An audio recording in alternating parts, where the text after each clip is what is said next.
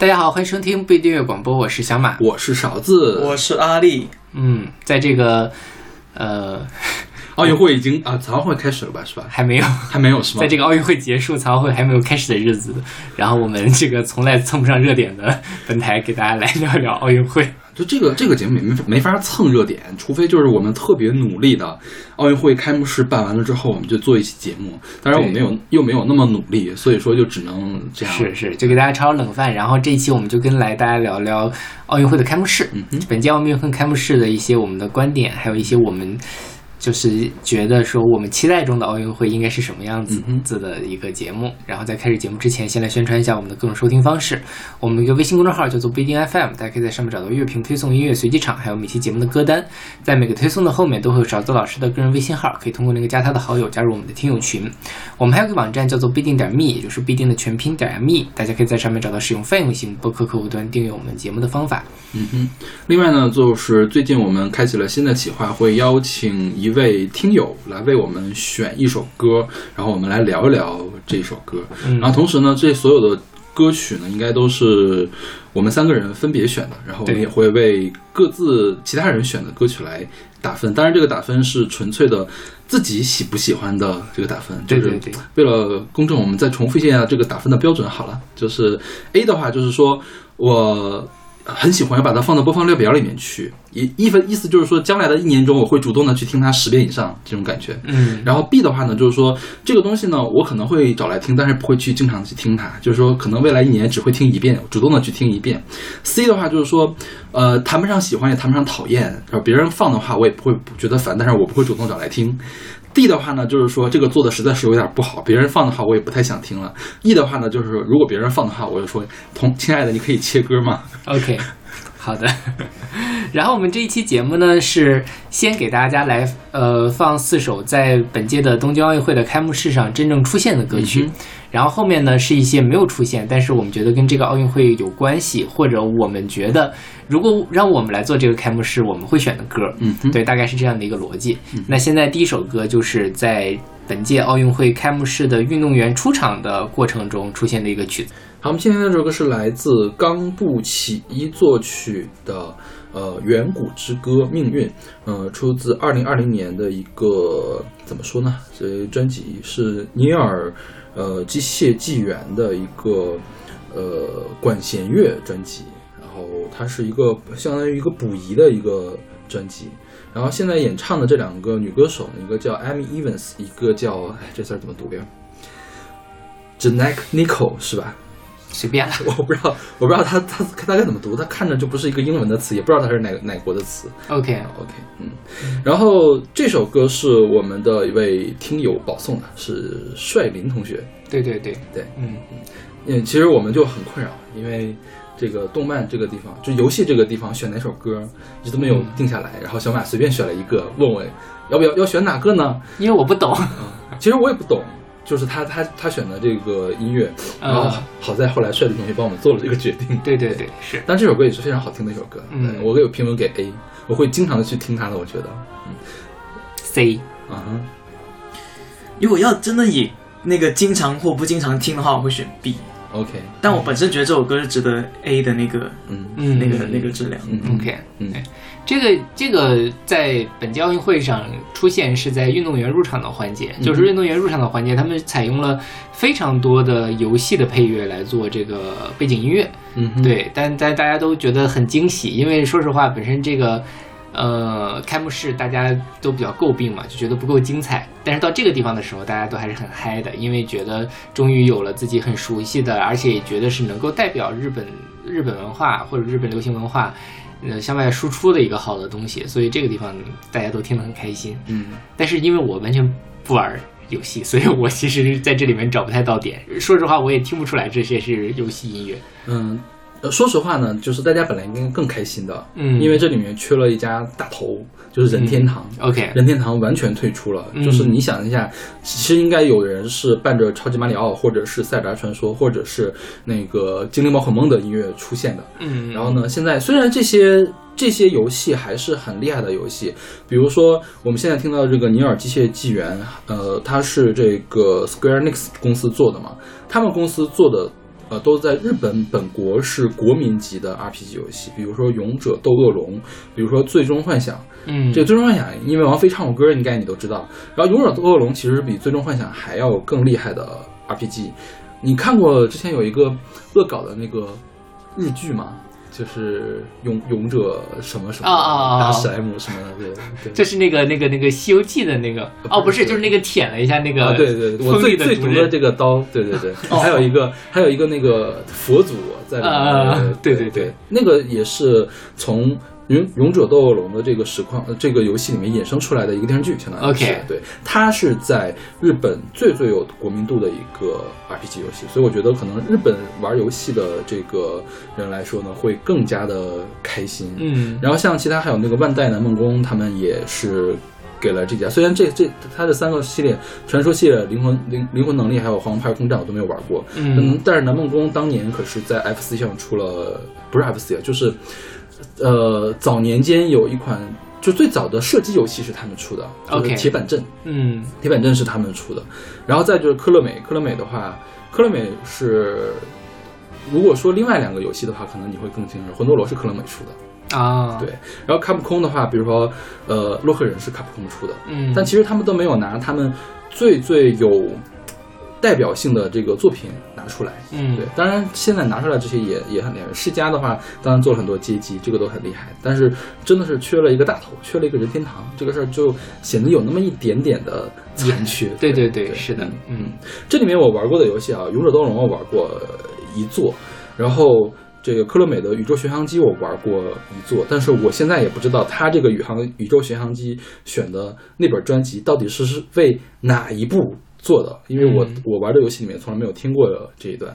，OK，对，嗯，呃，像那个任天堂没有出现，好像也是跟他们那个开幕式的一些，是不是跟内斗什么有关系？是的？好像是，好像就是说本来是有它的部分，而且任天堂是占占非常的大头的，嗯但是后面因为好像是那个方案一直在不断的变动，导致任天堂的不满，所以他主动退出了嗯哼这个东西。哼，因为我看到是这样，所以一开始不是有一个女性的那个。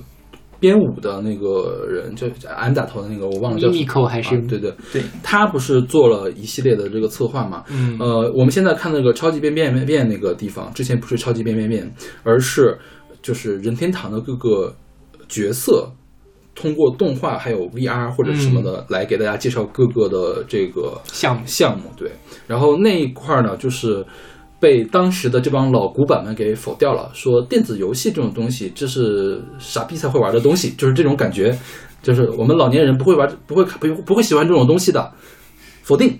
然后呢，就变成了超级变变变。游戏是精神鸦片，对，切 合主题。对，然后其实如果大家还记得一六年的里约奥运会的东京八分钟的话，其实那里面有很多任天堂的元素。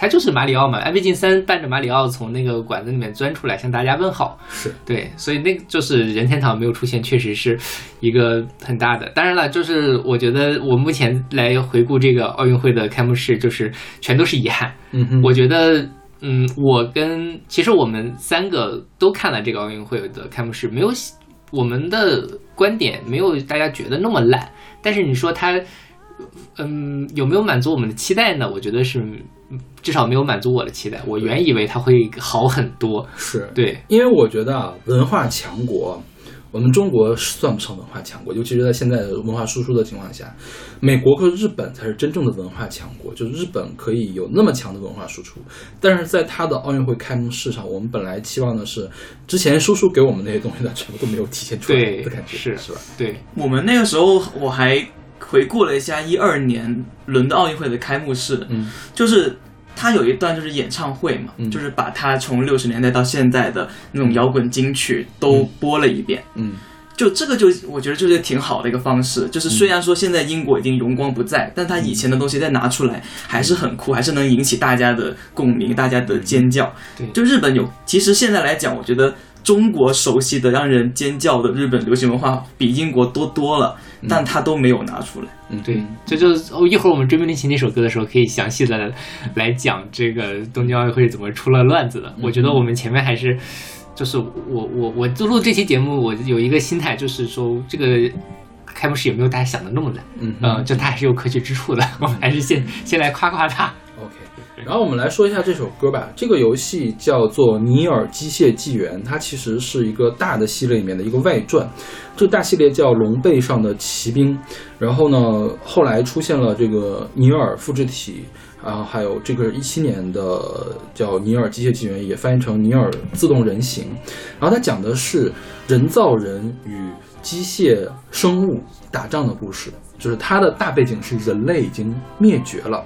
然后是一个有非常多结局的一个动作型 RPG，它它是也不能光做动作型 RPG 吧，就是它有一部分是像那种过去打飞机的那种雷电的那种激战的游戏，然后有部分是你需要去横版清关，像魂斗罗那样的一个游戏，然后有的地方是三 D 的这种，就是你要面对不同方向来的这种。这个敌人的这样一个形式，就是它的这个战斗是非常丰富的。然后呢，你可以扮演三个角色，然后一共有五个主要结局，二十七个支线结局。然后你在玩这个结局的过程中，你一开始会发现啊，我打赢了，很开心。然后玩到最后一个主线结局的时候，你会非常非常的。就是受到冲击吧，因为就是它其实是在表面的故事里面埋了很多很多深层的这种反转式的这种结局。因为我我曾经是计划我要去看视频，因为我我作为一个 游戏爱好者呢，我是一个云玩家。那大家知道云玩家是什么意思吗？就是说，呃，看解说视频，对，要么是因为。没有钱，要么是因为手比较残，然后呢，就是不会自己去玩的。就这个游戏，我看了一下，就是它序章的那个地方，我就知道了，我肯定不会去玩的，因为它打飞机那个过程中叫是弹幕游戏，嗯，就是你要躲弹幕，然后你想你要，然后动作格斗的话，我就更没有办法去做了。就这个游戏，我绝对上手玩。我我看了一下呢，可能只能玩它的简单难度，因为简单难度有这个自动战斗模式。OK，因为它是。人造人嘛，啊它可以自动战斗 这个倒也是合理的。然后它的那个，它有四个难度嘛，最高的那个难度就是你这个角色是没有血条的，被人碰一下就会死。然后我就想了一下，OK，这个游戏我不会玩了，我所以我要去看解说。然后我也知道它的这个剧情非常的精彩。嗯然后我因为要做这期节目，我又不能去看它的那个长的那种文字的这个梗概的概括，所以我现在还不知道最后的结局到底是怎么回事呢。嗯然后我就去找了我们群里面的这个 Zero 老师和林峰老师，挨个去问了一下，问一下这个歌是在什么时候出现的。就是 Zero 老师玩了这个游戏，但是还没有玩到这首歌，嗯就他他他买了很多游戏，但是没有玩完。，OK，然后林峰老师呢是问了他的朋友，他的朋友也也在玩的。这个呢是第二个结局的 BOSS 战的时候的一个音乐。啊就这个游戏非常的特别，就是一般我们的战斗游戏的话，它不会配这么悠长的这种音乐，要么是你察觉不到它的存在，它是一种氛围式的。要么就是你打仗的时候，它会鼓点儿很重，对对对咣咣咣就是你因为你动作会比较快嘛，就像这种史诗性的这种音乐，虽然这个是管弦乐版后面，但是其实它原版也并没有很那个动次大次动次大次那种感觉。我觉得这个是它游戏一个比较神奇的一个地方，就它全程都是这种风格的配乐，就从一开始就是这种一种悲壮的，然后吟唱式的这种音乐，然后会有女生在后面来唱，嗯比较神奇的地方。然后同它确实也是，呃，日本游戏界里面音乐创作比较厉害的作品，就是它的，我我甚至有的时候觉得它这个音乐有点过于出彩了。就是有的时候你会，我我在云别人家打仗的时候，因为我毕竟没有打嘛，看他的眼花缭乱的打，我我的注意力会从他打斗的场面被这个游戏的声音配乐给抓走。，OK，对，然后经常会有人在弹幕里面说，能不能把 BGM 关掉？为什么要配上一个跟这个游戏完全不搭的 BGM？然后又会有弹幕就回骂说，原玩家请闭嘴，这个就是原本的 BGM 好吗？这个 BGM 要不好，那日本游戏音乐里面也没有几个好的了。OK，对，这他就是像邵老师说的，可能跟大家想象中的传统游戏配乐不太一样，所以是就大家会发发这种问题。嗯那我在网上在查这个游戏的时候，我就是很多人评价这个游戏就是好的东西特别好，但是不好的地方也很明显。嗯就它音乐特别好，嗯有一些女性的角色设计的非常的吸引人。男性角色也很吸引人啊。但 那那可能我查的都是男性 的那个玩家的发了评论，但他们有觉得就是说这个游戏的主线剧情有些，比如说主线的有一些。就他们想玩的那个角色出现的不够多。比如说那边有一个女性角色叫女 B，叫 B，呃，女 B 是还是 A 二还是 B 二啊 B 二吧？B 呃 two 这是 B two 是女主角，那就是女主角。然后嗯呃 Nine Eyes 是是男主角，还有一个 A two 是女二号嗯，啊。就他们很多人都是为了那两个女性主角去女性角色去玩的，到后面发现玩的时候他们并没有怎么对出现，没有去推动剧情，就很多人在说就说这一点。这种人就是该被打拳呀！凭什么做游戏给他做的呀？他明显这个 Nine Eyes 就是为了女性角色来设定的，非常可爱的一个男生。嗯，然后我觉得这个就是该被打拳的。因为林峰老师对这个事情非常的不满，就是说凭什么游戏都是给你们男生做的，我们女生就不能玩游戏吗？我们女性玩家很大群体的。啊，就说到这一点，还有一个就是查到了一个新闻，就是关于《最终幻想》和这个这个游戏尼尼尔的这个游戏的互动、那个联动的一个新闻。嗯就是说他们中间是办过一个活动，就是呃，这个尼尔里面的那个女性角色的衣服会掉到《最终幻想》里面，可以捡到要穿，嗯要。这件事情本来是一个大家都很有兴趣的事情，那后面引起了很多投诉，因为他最终幻想的玩家后来发现，他穿上那个那个女主角的那个衣服以后，嗯，他的屁股变小了，就变平了。OK，然后他就很生气，说那个翘臀去哪儿了？为什么没有了？然后就去投诉那个公司。OK，然后呢，然后那个公司就出来，后来不得不出来直播，就是解释这件事情，说就是这的确是一个 bug。然后本来更糟糕，本来你穿上去的衣服会爆开，现在是是一个折中的方案，OK，好吧。就是说这种东西，对，然后这个作曲家叫做冈部启一，冈部启一他其实在呃叫日本的呃游戏音乐界和动漫音乐界还是很有名的，因为他在他之前就在南梦南梦宫来工作，Namco，然后后来他呃自己出来了之后，成立了一个公司叫做 Moka Monaca。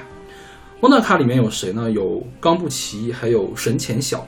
神前小就是给物语系列还有这个凉宫春日系列作曲的那个人，对，所以然后他们经常以这个莫纳卡的这个名义、公司的名义去为很多动漫去作曲，包括好多早期的京都的漫画都有他们的这个身影。然后现在每年的太古达人插入曲都是冈部奇来做的，就是太古达人的新作的这个插入曲都是他来做的。然后还有铁拳系列的配乐，还有一个动漫叫呃迷糊餐厅 Working 的配乐都是冈部奇做的。另外还有黑执事的一些插入曲是冈部奇还有这个莫诺卡他们一块儿做的。对，就是他们本身就是在这个呃叫什么呢？呃，动漫动二次元的圈子吧，就很有名的一组音乐人，相当于是。然后我们现在听到这首歌叫做《上古之歌》，因为它的设定其实是在公元一万多年时候发生的事情。然后他们这个这这歌，我觉得它的背景就是说这是古人类的歌。然后呢，呃，这个作词就是其中的一个女歌手叫 Amy Evans，她是一个常住在东京的英国歌手。她两千年的时候搬到了东京，然后当时组了一个吹泡的二人组，然后现在呢是专门给这种二次元的东西唱歌唱的比较多。然后她就很擅长呃混合语言。比如说，我们现在听到的《上古之歌》是用了德语、匈牙利语、威尔士语、日语、法语、拉丁语的发声提出来的声音混合形成的。所以它没有实际的意思，是吧？它没有实际的意思。OK，对。然后它呢，在这个阶级卷里面还用了另外一种语言，叫查梅古洛语。查梅古洛语是秘鲁原住民的一种语言，它是秘鲁的某些省的官方语言。但是，二零零四年的时候，全世界只有两个人用查梅古洛语作为母语，就是它是一种濒危语言，就是它非常它它经常使用这种濒危语言为游戏来配乐。OK，对，嗯，然后另外一个演唱的那个 Janek Nico 是一个常驻东京的美国创作人。我们现在这个这个游戏《尼尔街纪元》的主题曲是呃这个 Janek Nico 唱的，然后而且还是作词，所以这两个女歌手都是词作者。OK，对，对。反正也不不用写具体的含义，只要在但是从语言学上，你是需要让它自洽的，就是你每个元音、每个辅音发音发生的频率要正常，它才像是一个正常的语言。是的，对吧？嗯嗯，游戏里还挺经常出现这种事情的，就是会创造为这个游戏创造一套语言体系。对，游戏、电影都会创造这样的语言体系。嗯当然，这个是没有含义的嘛，就是更厉害的还是有那种有含义的。克拉贡语是不是就是有实际含义的语言？你说《阿凡达》吗？还不是，克拉贡是星战吧。哦，嗯，星战里面不是有克拉贡语？这个 Sheldon 非常喜欢玩克拉贡语的游戏。OK，嗯进入了我的知识盲区。OK，好吧，那我们来听这首来自冈布奇作曲、Amy Evans 和 j a n e k Nico 演唱的《远古之歌：命运》。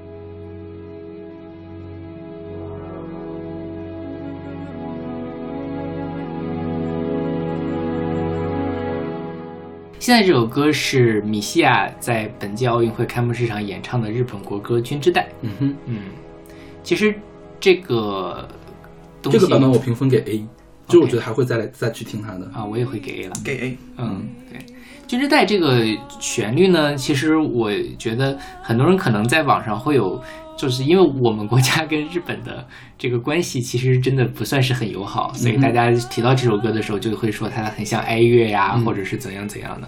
但是，嗯，可能很多人，包括我之前都没有特别认真的听过这首歌，就抱着一个听音乐作品的心态去听过这首歌。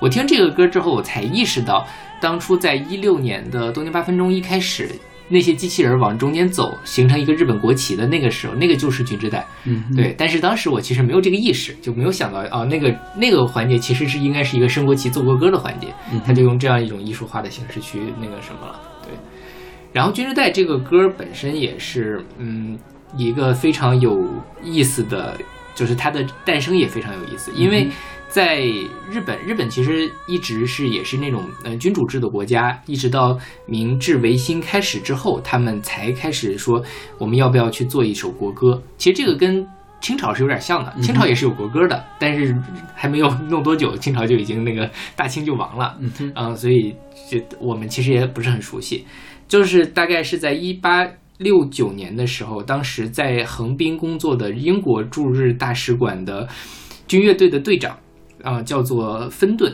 他听说这个日本缺少国歌，他就向他的这个军队的军乐队的队员们介绍了英国的国歌，就是那个天佑舞王，或者说如果是女王在就女王对天对。然后后来呢，他们就开始找了一个，在他们在在一个所谓的排剧集里面选了一个呃日本的相当于是传统的古诗一样的东西，然后就把它说看能不能去做一首国歌。所以他的第一版的国歌实际上是一个西洋的纯粹西洋的旋律，就是芬顿写的。后来到了一八八零年的时候，就是他们日本的一个嗯、呃宫廷的这个雅乐的一个乐手，然后他叫做林广守，然后他就做了一个现在这个版本的谱曲，变成了现在的国歌。当然后来因为呃日本战败嘛，很多是就是他们的那个嗯、在这个战争时期或战争时时期之前的那个就是法律都已经废止了，所以一直到是一九九九年的时候，日本才真正的通过了国旗和国歌的法律，成为日本的官方国歌。嗯哼，在这之前，其实因为这首歌它歌颂的其实讲的是君主制，所以很多人觉得这事儿是有军国主义的含义，所以日本的左翼是非常不喜欢这首歌的，甚至有人说因为这首就是抗议这首歌，然后去自杀啊之类的这种。但你觉得这是可能在日本的语境下是完全会存可能发生的一件事情？嗯哼，对，然后它的这个嗯中文的翻译，我其实觉得写的还蛮好的，就是这当然它是就是我皇玉统传千代，一直传到八千代，直到小时变巨石，直到岩上长青苔，其实非常简短的，好像也是全世界最短的几首国歌之一。嗯哼，但我觉得这个歌词本身还是挺挺有韵味的一个歌词。嗯，它原本来原来那个译文更有意思啊！驻军千万寿，福禄福禄曰崔嵬，细石成岩石，山岩长绿苔，嗯就是更加排剧的一个这个翻译嘛。对对对，是的，它有很多版，就香，它在那个香港日治时期也有一个官方的中译，嗯然后它有一个可唱版，就是真正的歌词，就是你用中文可以唱出来的。嗯，对，但总体就是这个意思，就是对皇皇皇室那个统治一直延绵不断。对，嗯。那也有人说，有人也会这么理解，就是有人会觉得这个它就是哀乐，就是讲皇帝的哀乐，就是讲皇帝即使就是去世了，但依然延绵不断的那个 那个东西。对，我觉得每个人理解可能我觉得这个如果这么理解的话，日本人可能会不太高兴。这太就比较牵强了。嗯嗯但是说实话，就是这首歌的前奏或者它第一句的那个旋律，确实跟我们国家的哀乐的旋律有一点像，嗯，所以我觉得大家会有这 由此联想，也可以理解。就是有人是就是。如果你看他那个君之代和哀乐的那个谱的话，其实的确有那么一点点是类似的。哎呀，我觉得我我来解释一下这个事儿吧。军之代的第一句是 re do re mi so mi re，然后哀乐的第一句是 re mi re do re，就是调过来而已。然后呢，就是因为他们使用的音阶，你要是画到西方的调式里面，都是多利亚调式。嗯然后呢，还有一个最最最最重要的原因，为什么呢？因为军之代很慢，铜管乐演奏；哀乐很慢，铜管乐演奏。你任何一个东西这么演奏出来，沉沉悠悠、带死不活的，大家都会觉得是哀乐。对对。然后，之所以大家更觉得日本的国歌像哀乐，就是因为中国人跟日本人关系不好。对，是的，就是，就我先不管哀乐像不像这件事情，嗯我觉得有一个听感上最明显的东西，就是你听这首歌，你会觉得它这首歌没有结束，就是你不像是一般的歌会在哆或者是在小调的那个呃拉那边结束，它是以 re 结束的。嗯，这个也不对，因为多利亚调式就是这样，就是以 re 开始，以 re 结束但。我给你举个例子，太阳出来喜洋洋，从 re 开始，从 re 结束，很多的民歌都是这个样子的。但就是你这么听起来，别这首歌就没有没有结束嘛，就没有完结的我觉得这个是因为你受这个就是叫什么中古调式的那个艾欧尼亚调式影响太严重了，你认为必须得回到主三和弦才算是一个终止式，这个是西方古典音乐的创作方法，一般的这个民歌都不会遵循这种形式。我是单纯从听感的角度来说了，嗯就是因为我觉得这样的设置和它表达的意思其实是相同的，嗯，就是不会截止，不会一直延绵的感觉，所以我是这么理解的。嗯嗯但我觉得可能不是啊，就是从音乐上来讲也不是这么回事啊。就很多很多调式都不是这么来的，比如说那个爵士乐，爵士乐通常从五五和弦开始，它用的它的主和弦是它是混合利底亚嘛，它是从五级的开始的，它永远都停留到骚上面。但爵士乐它也不就是一般到那个终止的那一点，的确就是传统流行乐呃会，做的是这样事情。，你你可以觉得它没有停止，但是它并不是因为从 re 开始，从 re 结束而没造成它没有停止。OK，啊怎么？没事，你们继续。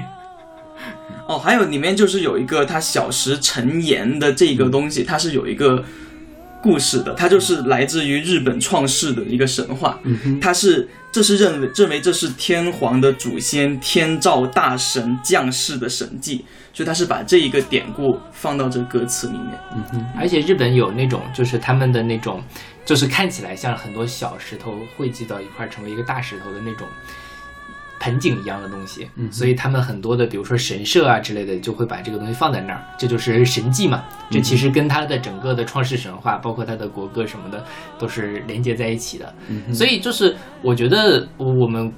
就其实这也不仅仅是国歌的问题了，大家如果稍微关注一下本届奥运会的各种舆论场上对于尤其日本呐、或者美国的一些东西，大家都其实都会抱，就是网友们往往会抱着一种我们关系不好，立场所以我先行嘛。对对，所以什么事情我都要用一个比较恶意的方式去揣测它。嗯但其实我真的觉得这首歌，我查了很多资料，包括他们也有各种不同的演绎的版本放进来之后，它它不是我们用。就中国中文舆论场上“哀乐”两个字就可以把它给代表的一个东西，它本身其实也是一个很好的一个艺术作品，嗯对，所以这个事儿就是，就是大家如果真的是想要探讨一个问题的话，还是认认真真的去了解它，然后去把自己，就像邵老师说的，就不要把那个立场先带入进来去欣赏它，可能会更好一些。对然后还有一个就是米西亚的这个版本，米西亚的这个版本，我觉得它的编曲刻意回避了刚才说那个会让大家觉得他没有完的，或者是哀乐的这个感觉的问题。就是如果说单给你拿出这首歌米西亚这个版本的话，我我觉得大部分人不会把它跟哀乐联系到一块儿去，就是它还是用了很现代的这个和弦，嗯去来编配它。因为我觉得可能之前我听到大部分的日本的国歌，我觉得它它特别像每换一个音要换一个和弦，就是我永远找不到它的和弦走势是怎么走的。现在的你现在的这个版本，我觉得它还是比较正常的流行音乐或者是爵士音乐的这个和弦。就是韩剧里面可能会出现这种和弦走势，对，所以就让它更加的亲民了嘛，嗯就更加平易近人了。是的，对，所以所以当时我跟小马聊的时候，小马也觉得是米西亚这个唱的最好听，对，是吧？是的，是的。当然跟米西亚他本身的演绎是有关系的，嗯、我觉得跟编曲还也是很有关系的。对，嗯是。然后说到这个啊，就是其实，在日本有这种嗯歌手来演唱这个国歌的传统，其实包括像是美国也是这样，对吧？包括在台湾地区，嗯、也闹过很多的官司，也是因为去唱那个什么。嗯然后我看到了很多种不同的版本，其中就是有人说，就是那个有一个叫做这个叫做这这个怎么读？G A C K T，嘎克特还是什么？就是一个日本非常著名的一个呃男男歌手，然后他在有一个棒球比赛的时候也是清唱，就这其实米西亚这个他是完全清唱吗？还有伴奏吗？我其实记不清了。米西亚的这个嗯，有很多伴很重的伴奏呀。OK，嗯对，那个刚我刚才说这个是完全的呃清唱，但是因为男歌手很高，其实我觉得他的那个效果跟米西亚这个有点像，就是他没有像刚才邵老师说那种。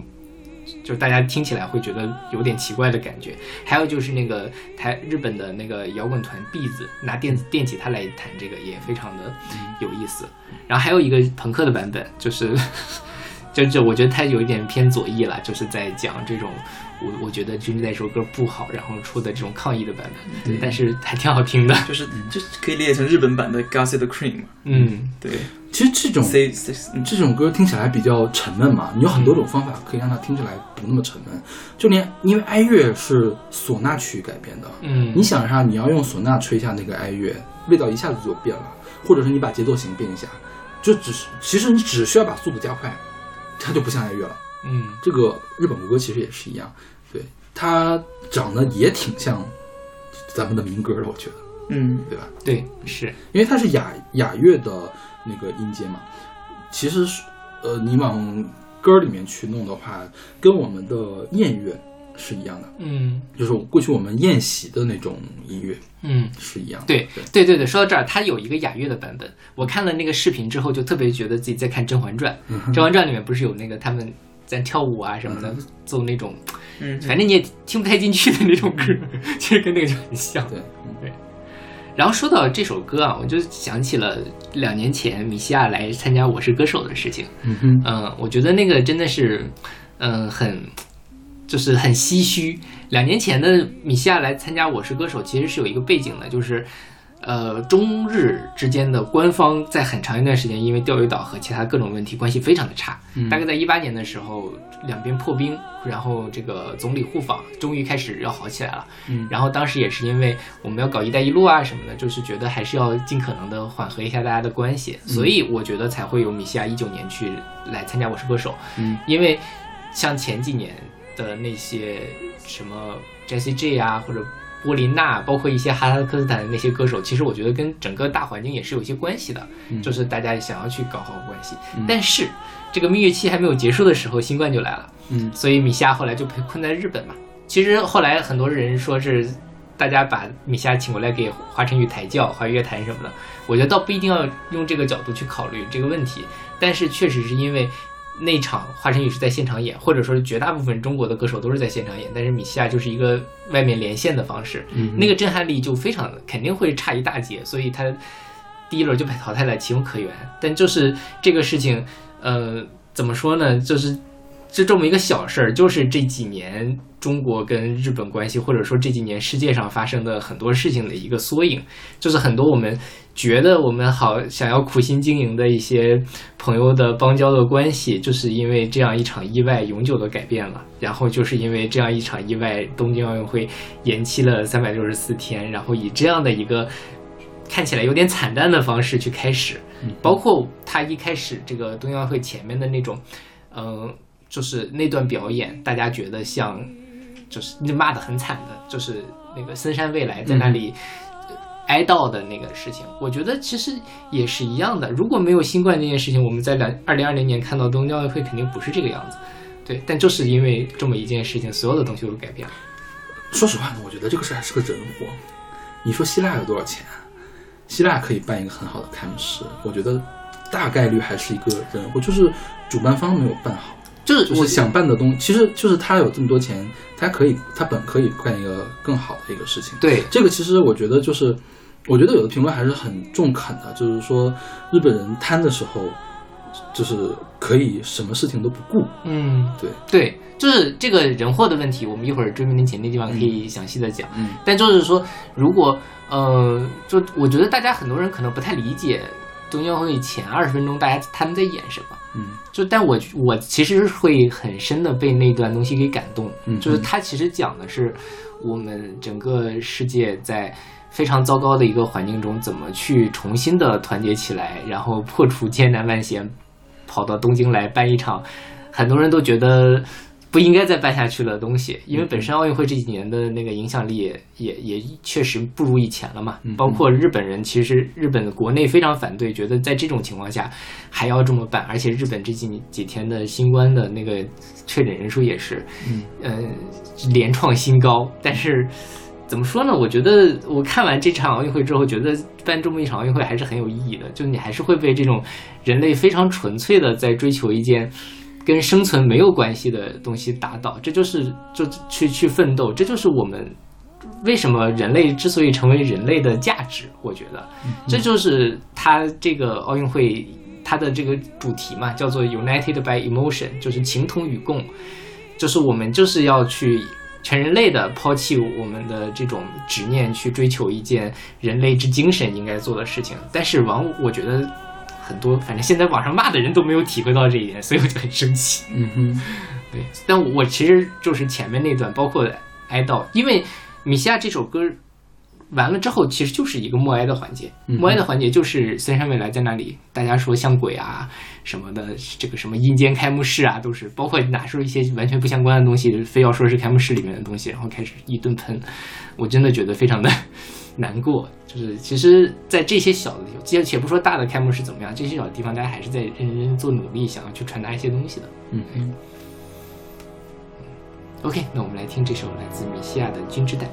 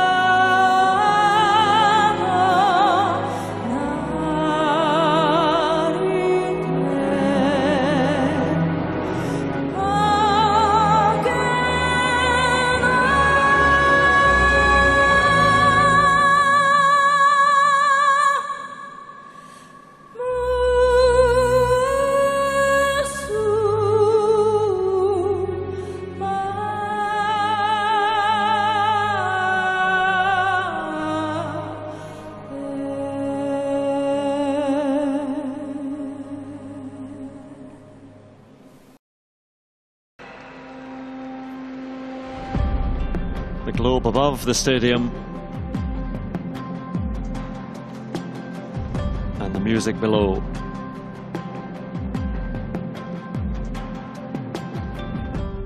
好，我们现在听到的是来自山病儿童合唱团 John Legend、Keith Urban、Alejandro Sanz 和 Angelique Kidjo 呃合唱的 Imagine。这个是在东京奥运会的运动员入场之后， 嗯然后是天上出现了无人机的阵列，出现了一个蓝色的地球，然后播放了这么一段，就是现场和一些 VCR 联合起来唱了一首 Imagine，就是五大洲的五个五组不同的音乐人，嗯然后来共同演绎这个东西。这个歌呢，就是包括现场的表演哈，在出现 VCR 之前，我都是可以给 A 的。嗯但是，一旦那几个 VCR 出现了之后，尤其是从 John Legend 和 Keith Urban 出现之后，我就开始要往下降一级了。就是我觉得可能以后不会经常去听这首歌。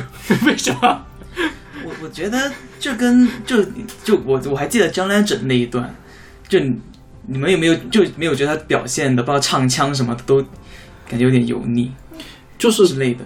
就是给我的感觉哦，就是特别像麦当娜要去非洲开慈善演唱会了，嗯是一种来自白人的凝视，嗯 OK，就是特别像迪士尼电影里面会出现的王子的这个表现，他那个表情，我大概理解你的这个意思。对对，就是这个歌本来是很真诚的，包括一开始山病儿童合唱团，山病儿童合唱团是唱什么呢？唱《天空之城》合唱版的那个。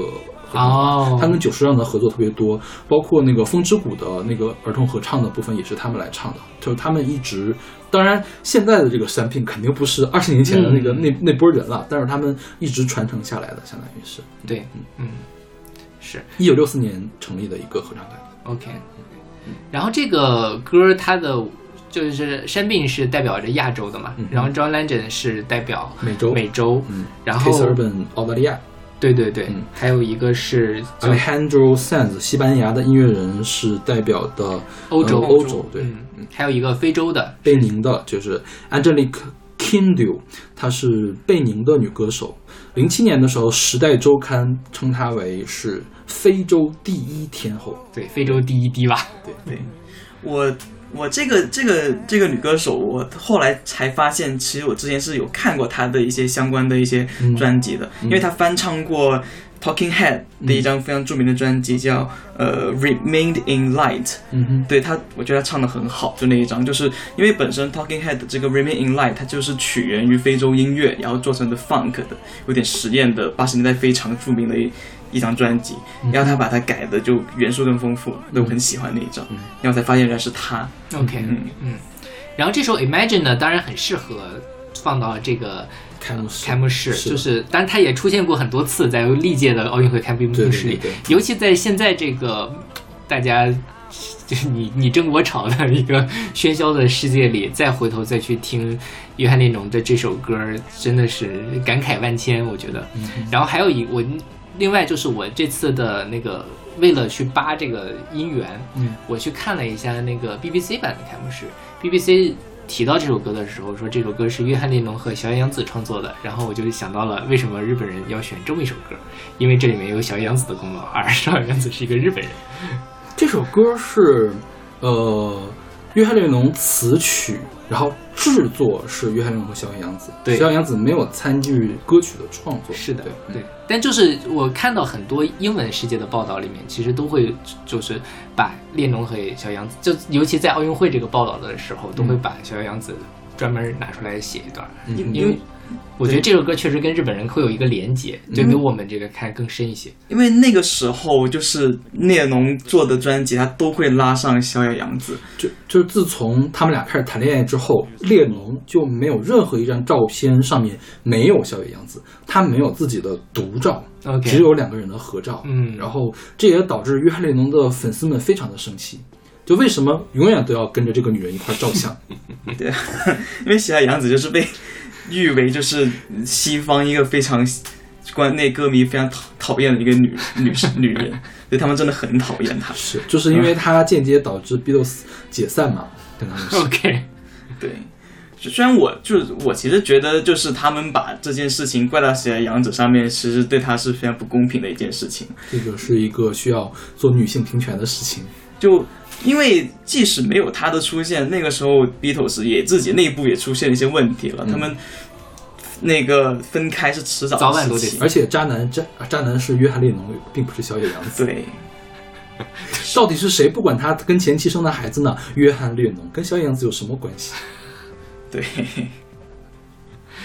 而且其实就是小野洋子，客观来讲，他应该是激发了很多列侬在先锋或者在其他探索方面的那那部那一面的。就是如果没有他的话，也不会有后来后面的那个约翰列侬。嗯哼，对，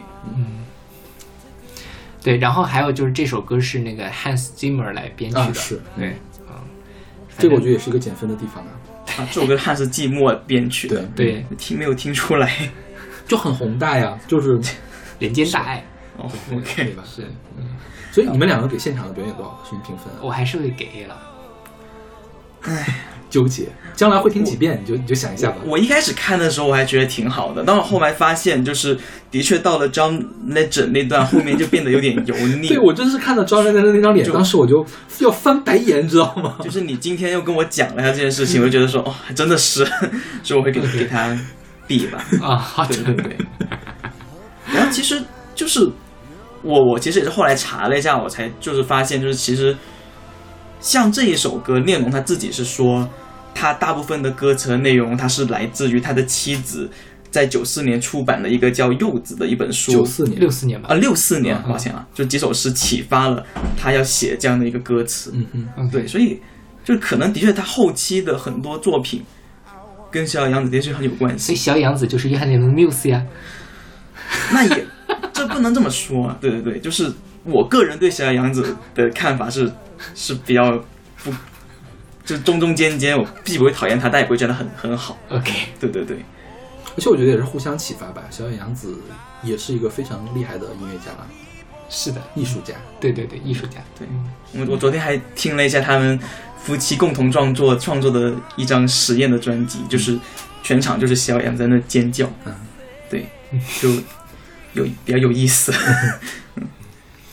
OK，那我们来听这首来自东京奥运会的现场版本《Imagine》。 The globe above the stadium and the music below.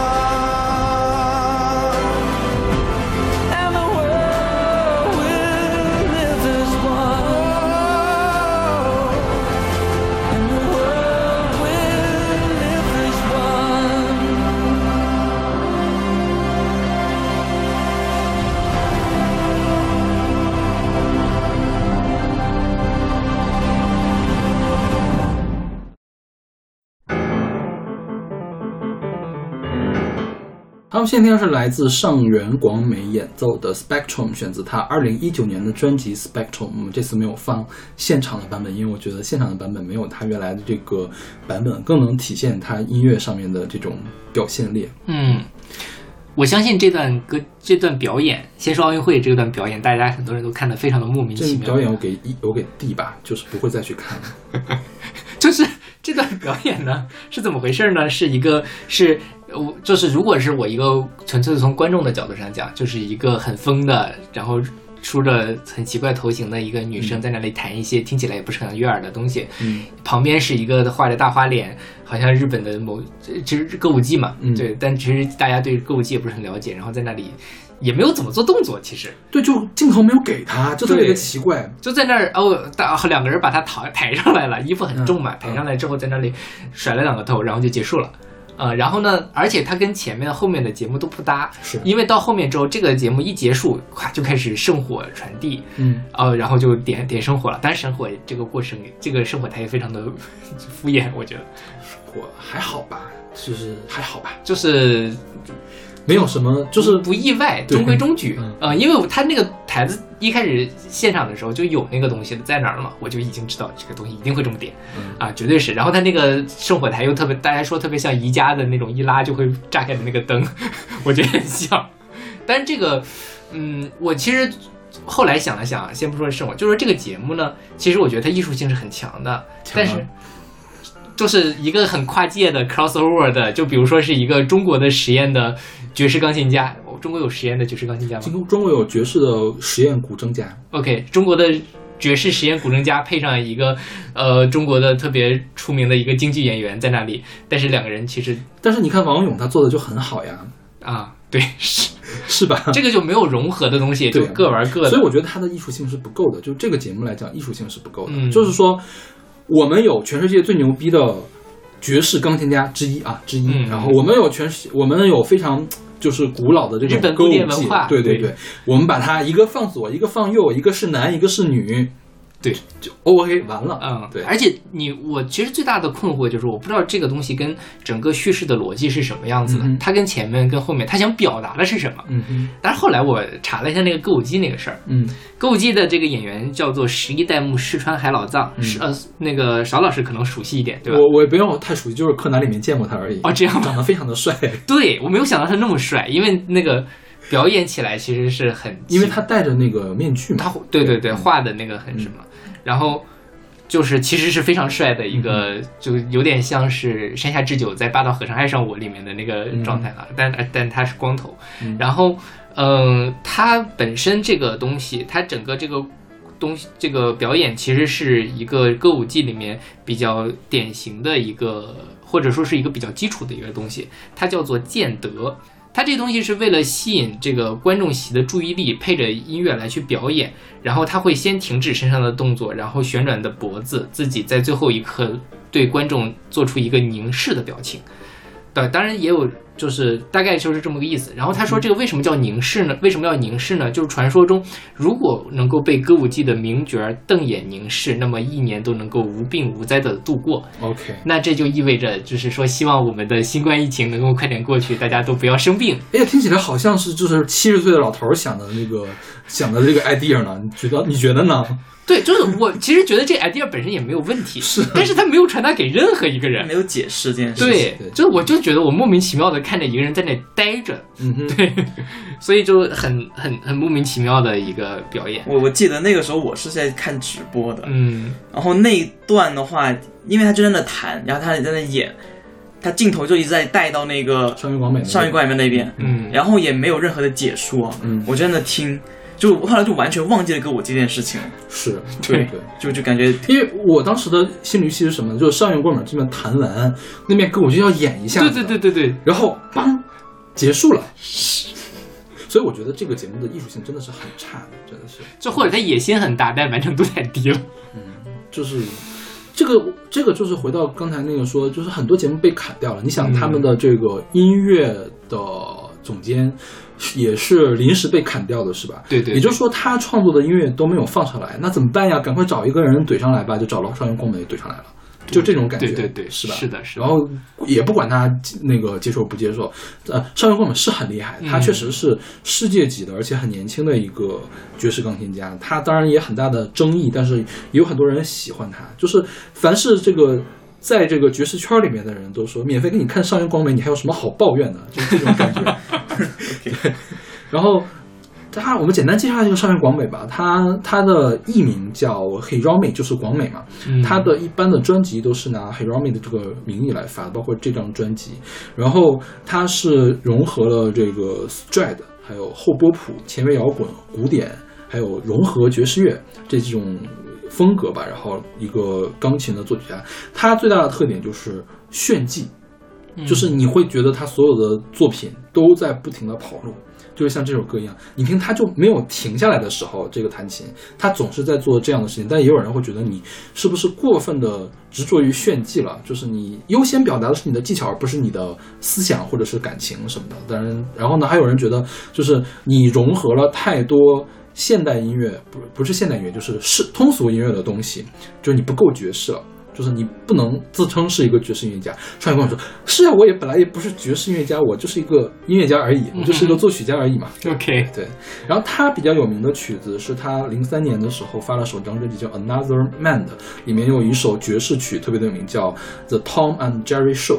就是他看了这个《猫和老鼠》之后，应该是他在非常小的时候做的一个曲子。这个也是很多练钢琴的人会练的曲子。对他也是。比较厉害，但是我之前我一开始听到这个 Tom Jerry Show 的时候，而且写的是上原广美，我一直以为她是一个老太太啊，我也 那个级别的事情了。对对对。后来发现她非常的年轻，她是一九七九年出生的。对，然后，呃，她这个音乐呢，其实我是看了一些别人的解读的，就是在 B 站上现在有两个非常专业的做音乐科普的人，一个叫周思雨，然后一个叫刀刀冯，就他们两个都是从分别从不同的角度解释了这个 spectrum。究竟为什么是这个样子，以及它究竟为什么好啊？就且不论它适不适合奥运会，但它是好的，就它解释了为什么好，就是以及上原国本为什么那么面目狰狞还要砸琴，嗯，然后然后面目狰狞和砸琴是不是一件不好的事情，他们都去解释。如果大家有兴趣的话，大家可以看一下这两个人做的视频啊，就是让我觉得就是。不要说上原广美了，就即便上去弹的是是郎朗，也会被大家嘲笑的。对，是大家总觉得，因为大家通常很难 get 到你这个钢琴弹的好还是不好。就是比如对我来说，你的水平超过了钢琴业余考级的十级，那我是听不出来谁弹的好，谁弹的更不好这个级别了。那我相信，对于没有学过钢琴来说，只要超过了钢琴业余水平的二级，大家都不知道弹的到底是好还是不好了。我我觉得这里面有一个，就是然后所以就只能通过面目表情来判断这个人长得帅不帅，这个人是不是是不是好像弹琴的时候在吃烤串儿，就是通过这样的形式来看了。然后他可以砸琴，那我也可以砸琴，所以他弹得很烂，我因为我也弹得很烂，就就是这样的感觉了。是我觉得像刚才小老师说这么一个，还是有就是大家没有一个特别有冲击力的对比，嗯就你没有拿一个钢琴二级的人跟郎朗放到一块儿去一块儿弹。嗯。就我去年看，去年还是前年看《明日之子》嘛，嗯。看那个乐团季，郎朗不是去当那个导师去了嘛，嗯。然后中间有一段就是大家休息的时候，一个嗯学员一个选手先弹了一段，然后郎朗又过去说啊你弹得很好，我也来弹一段儿。你就很能明显的感觉到，哪怕我不懂钢琴，因为我没有学过钢琴，你也从这种感觉上讲，就是朗朗弹的比那个人好听。嗯所以我觉得这个时候就是，但问题就在于我们平时来接触这种很厉害的钢琴家在弹奏的时候，我们其实就是就没有那个 背景色去给你什么，所以你就不知道他弹的东西是细腻的，是又有技巧，然后又有表达的东西。嗯而且最关键就是这个东西，你这么听上去，它其实不是，它就不能说是传统意义意义上的悦耳，嗯所以很多人就会听不懂，然后很多人也会很自信的觉得就是。既然我觉得不好听，它就是不好听的，它就是不接地气。这种艺术应该是接地气才是好的，大家喜欢才是好的。就很多人这样的意识非常的深，就是在网上你看到有很多人，其实还有很多人为上原广美说话，去认真分析他是个很厉害的人，他弹的有多好。他下面就会有评论说，那又怎么样？他不接地气有什么用？我觉得不好，他就是不好的。你讲这么多，你是不是今日？嗯大家会会这么认为这件事情，所以就是还是大家对这种东自己不懂的东西，还是要保持敬那个尊重了。其实是这样，呃，一件一首歌，你喜不喜欢，它好不好听，跟它优不优秀是三件不同的事情。对他们三个是完全独立的。对对对对对就是你完全可以说我不喜欢山原光美。啊，这个这个话是引用了刀刀冯老师的这个话 OK 对他经常说这个事情，就是他在评论一首曲子好不好的时候，他会从优不优秀的角度来评论，但是好不好听。好不好听，其实他也可以评论了，嗯因为呃好好听的音乐是有特点的。但是喜不喜欢，他没有办法带任何人来评论。就是大家通常都会认为我不喜欢的就是不好听的，就是不优秀的，会把这个三件事混为一谈。但实际上三件事是完全不相干的三件事情。是的，对，嗯对。然后这首曲子，你们给原版能给多少分？A 哎，你会你会继续再去听吗？我会听，我觉得听的挺挺爽的。OK。我其实没有办法，我因为我我不太能进入到这个里面去，但是我首先我觉得它是好听的，嗯就它其实对我来说没有不悦耳。嗯然后另外就是我很容易被它带入到那个状态里面去，嗯所以我觉得我会一直听。嗯这首曲子，周思雨他有分析他的创作的这个简单的分析下创作的过程。它其实是什么呢？这个曲子叫 Spectrum，Spectrum 也是他这张专辑的一个名字。他专辑的封面就是上原光美站在中间，然后背景是一个彩虹的这种扇形啊，不就是色块的扇形嘛。然后他想给大家表达的就是说各个颜色互相连接延伸，然后它的音符也是互相连接延伸，然后想表达一个光谱的连续的这样一个概念。然后呢，然后他作为一个钢琴家，他只能弹钢琴，但是他要在这首这个专辑里面充当一个多乐器演奏家。他除了演奏钢琴，他要把钢琴变成打击乐，变成贝斯，变成吉他，他有这样的一个背景在里面。然后这首曲子就是你看它一开始的时候有一个旋律吧，然后就通过这个旋律不断的呃变奏，然后变左手的音乐型，变左手音乐型之后，在右手去即兴，然后营造这样一种光谱这样散开的这种感觉。就如果你有这样一个思考的话，你再去听这首曲子，可能就会有更多理解，可能可能你原来觉得不好听，然后它会变得好听。是的，对，对，但是你话说回来，你确实是不能，我觉得在一个奥运会上也不太适合放这样的曲子，是吧？它不适合奥运会。但是你看，你你要看奥运会要干什么？因为它是首爵士曲子。如果说我那边放一个爵士的那种天马行空的表演，嗯就是它这个是在不断的快速流动的这种音符。如果我在视觉上给你放一个快速流动的这样的一个东西，你是不是就能 get 到它的好了？对，然后呢，你看它其实它的这个节奏的这种还是挺明显的，就是噔噔噔噔噔，然后它有很多这种半音行进，不断的上升。你有一个视觉的，然后随着它这个鼓点，随着它这个节奏不断上升的这样一个东西，比如烟花一个打出来，或者是怎么样的，大家是不是就能 get 到上月光美的好了？对，所以我觉得还是他的节目编配的太不好了。对，就是对一满一人问号，满脸的。对，就大家就是你，如果你，而且特别是镜头，它只带给他，大家就会只关注刚刚这件事情，他就会在的好不好听。但如果你是配一个适合这个音乐的视觉上的演演出，可能就会没有那么多争议。嗯，对，然后再有就是，其实更多的人还是非常接受不了上原光美的表情的。嗯，说实话，我也不太接受他他的表情啊，就是我不我能理解他的表情，但是我不认为他的表情是好的 OK 好看的，嗯，啊对，嗯，对，就是这个也是大家优先能 get 的，因为你的眼睛是比你的耳朵更快的，嗯，对，是，对，你会你会优先觉得他这个表演是不是重点在他的脸上呢？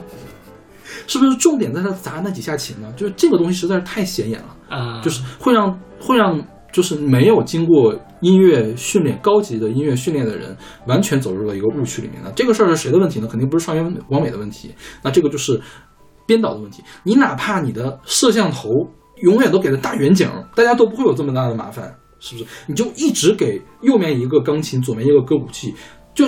保持在这样一个东西，大家会觉得啊，你这个好高深啊，这是一个行为艺术，是不是？嗯。但你一直给着上原光美那个脸是怎么回事呢？是不是？对，还不如被那个海老糟凝视一下，本年度不并不在对，最后凝视他给了那个镜头啊，啊，是的，是吧对，虽然但是我当时真的 get 不到他要干嘛。嗯我后面想了想说，如果你这个时候那个解说或者什么的把这段话给补出来，可能就大家其实争议也会小一些。嗯嗯，对嗯，哎呀，怎么说呢？就是很遗憾，上原广美这么优秀的音乐家都没有给奥运会开幕式加分，而是减了分，是吧？就我觉得倒也不是减分了，因为本身他分数就很低。是是减分了，是减分了。就是如果没有他，可能骂点还少一个。啊，那有可能是吧对对对，是。OK，那我们来听这首来自上云广美的《Spectrum》。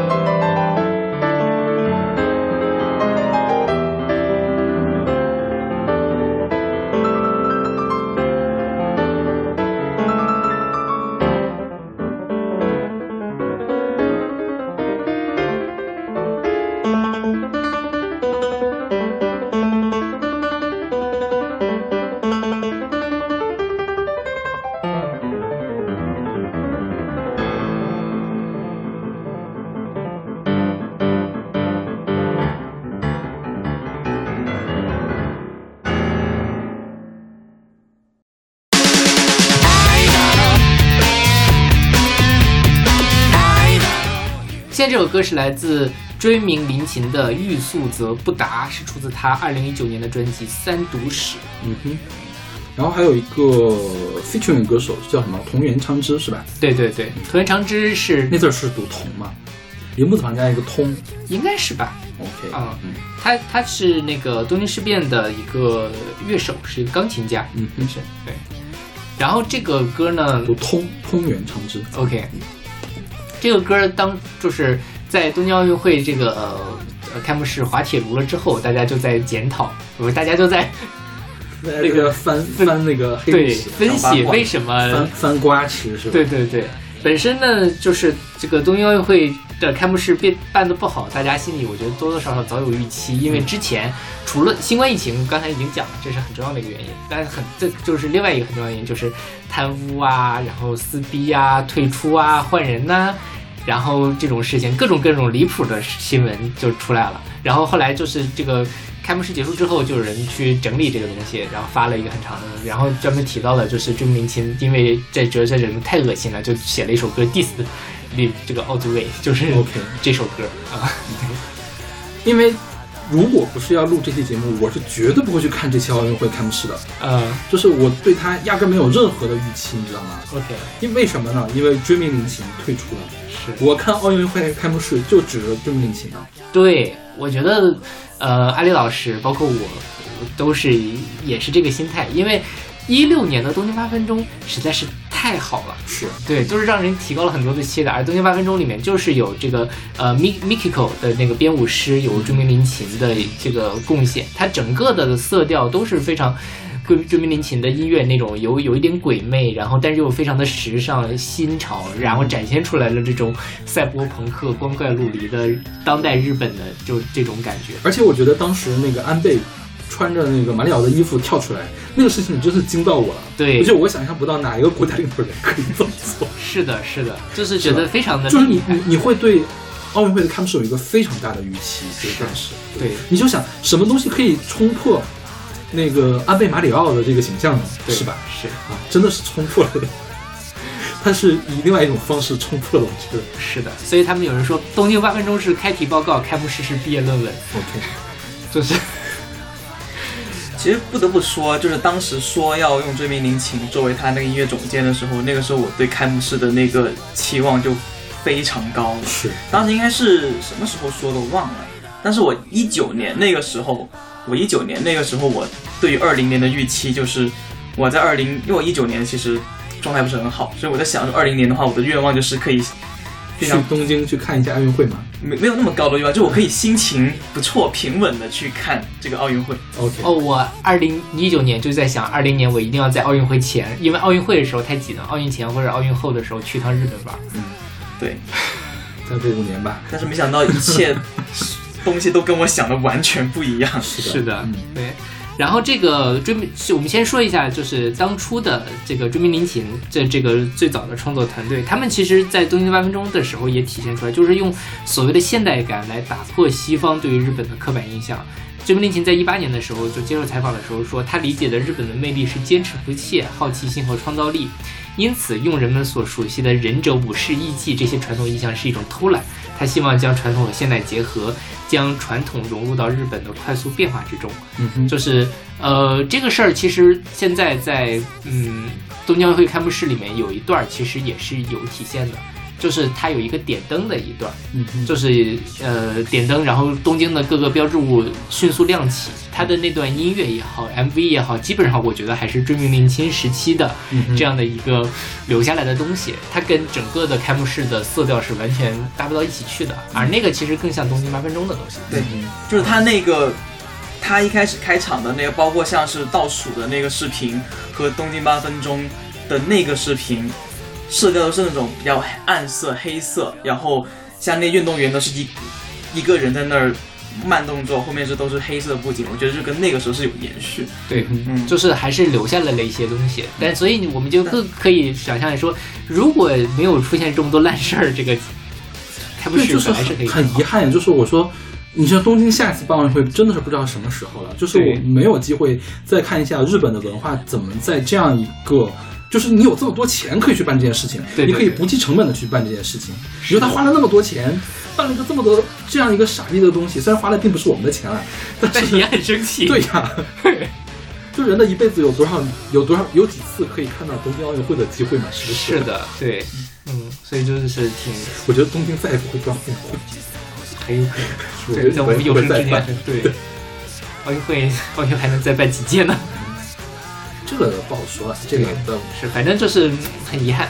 对。是，是是，然后当然这里面就是后来反正呃以周刊文春为首的各种的爆料媒体就去挖这里面的料嘛，嗯。包括什么性骚扰啊，嗯。然后职场霸凌、对女性的不尊重，让渡边直美像那个伴着猪从天上飞下来，然后大口里面大喊奥林匹克这神经病。就是我真的，我说实话，大家以前一直都说日本人对这个男女地位很悬殊啊之类的，我之前没有一个特别直接的感觉，嗯。但这次真的是，我就觉得每件事情都非常离谱，嗯。嗯，就他们的这种男，就是女性在职场中的弱势地位，或者说被歧视的这个东西，真的是超乎我想象的一个感觉。嗯。对，所以太离谱了，每一件事情都很离谱，就是那个东西，就是看着又好笑又生气。对，然后就说这这次奥运会还有一个节目，就是不是上一次东京奥运会还是什么种的那棵树，嗯，然后变成了木质的五环。对我觉得这个事儿也有点奇奇怪怪的。为什么要这么做呢？就是你把这个树砍了，就传承吧，可能那个东西也本身就是一个经济树种。就说白杨树只能种二十年那种感觉。对，我觉得是，这是橡树还是什么树来着？忘了。反正这事儿我觉得倒还好，它有一个传承，但这有两个问题。第一个，其实它的元素上没有太体现出来这一点，纯粹靠解说嘛。嗯，第二就是那个节目真的是有点无聊，就他在那里很乱是吧？又乱，踢踏舞对踢踏舞就是那个踢踏舞呢，你也找不到焦点，然后它的音乐我觉得也不够好，嗯所以就是整个节目就垮掉了。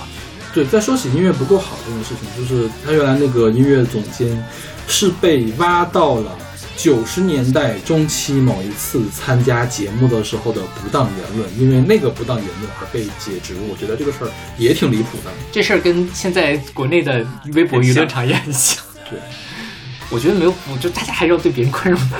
我觉得这个事儿好离谱啊！这个跟这个有什么关系呢？九五年跟现在已经过去二十多年了，将近二十26年了对啊，而且他讲的是歧视犹太人的那个不是霸凌，霸凌哦，霸凌是霸凌吧？霸就两件，歧视犹太人，另外一个人，啊，歧视犹太人那个也是导演吧？对导演歧视犹太人，然后音乐的这个是霸凌。对你就想，就算当时霸凌判了刑二十五年，也该放出来了，对，是吧？就是因为我觉得这件事情其实是有前因的，就是森喜朗、嗯他们当时的那个奥组委的主席嗯在开那个发布会的时候。女记者提问题嘛，森喜朗就说：“啊，我不喜欢女记者提问题，女记者话好多。”然后他就被迫辞职了嘛。嗯从那之后，大家就像这个呃 这种猎巫似的去挖每一个人的黑料。嗯然后我觉得我不喜欢谁，或者我就是要搞他，我就是把所有人都搞掉，我就是觉得世界爆炸吧这种感觉。我觉得很多日本人抱着这么一个心态去什么，就他的情绪成分太多。嗯但是我觉得这完全是两回事儿。森喜朗的那个当下的东西和我二十六年前在一个电视节目里，甚至说他也未必真的是主观上就又犹太人那件事儿，犹太人那件事儿，很多人分析，其实他也不是一个他主观上要去歧视犹太人的那么一个事儿，嗯啊、但是就是没办法，这种铺天盖地的舆论情绪下面，就不得不大家都辞职了，然后就爆炸了，变成了一个这样的东西。然后你会发现啊，就是说，虽然艺术是可以永久流流传下去的那个东西，但其实艺术才是最惨的，就是什么东西都可以把艺术踩一脚，对，是吧？是，反正嗯很生气。就是大家总是想用不让他说话。否定他的，就撕掉他所有的艺术作品的方式来惩罚一个艺术家，但是你也不知道这个到底是要惩罚谁。是嗯是的，这东西其实在国内很多事情也是这样。我们一个明星出来了个什么事儿，他的所有的东西作品都需要下架。对我们且不论他的作品好不好，但是作品下架这件事情的受损的到底是这个明星呢，还是有可能听到作品的这些人呢？是是吧？对，而且有些人真的艺术价值也挺高的，嗯就是就是一刀切的把所有，就是好像把它抹掉了之后，就这个从这个世界上不存在一样。嗯嗯然后我们说一下这首歌啊，这首歌就反正我觉得，呃，其实这是一九年的歌，一九年的时候，追名林檎还没有退出，退出了吧？这个时候没有没有，这个时候没有退出吗？这时候这时候新冠还没有来呢。他不是新冠来之前退出的吗？不是，呃，他是这样，他被排挤实际上是那个时候之前，嗯所以就是后来真正说解散是二零年底嗯这个团队才真是真正的散掉。嗯哼，所以这个时候大家就觉得说就是在阴阳怪气那些老男人们的事情，嗯 然后我觉得写的也非常的非常的辛辣，嗯，就所以还大家可以会仔细的去读一下这个歌词的翻译。是的，是的，翻译的还挺好。OK，那我们来听这首来自追名林琴的《欲速则不达》。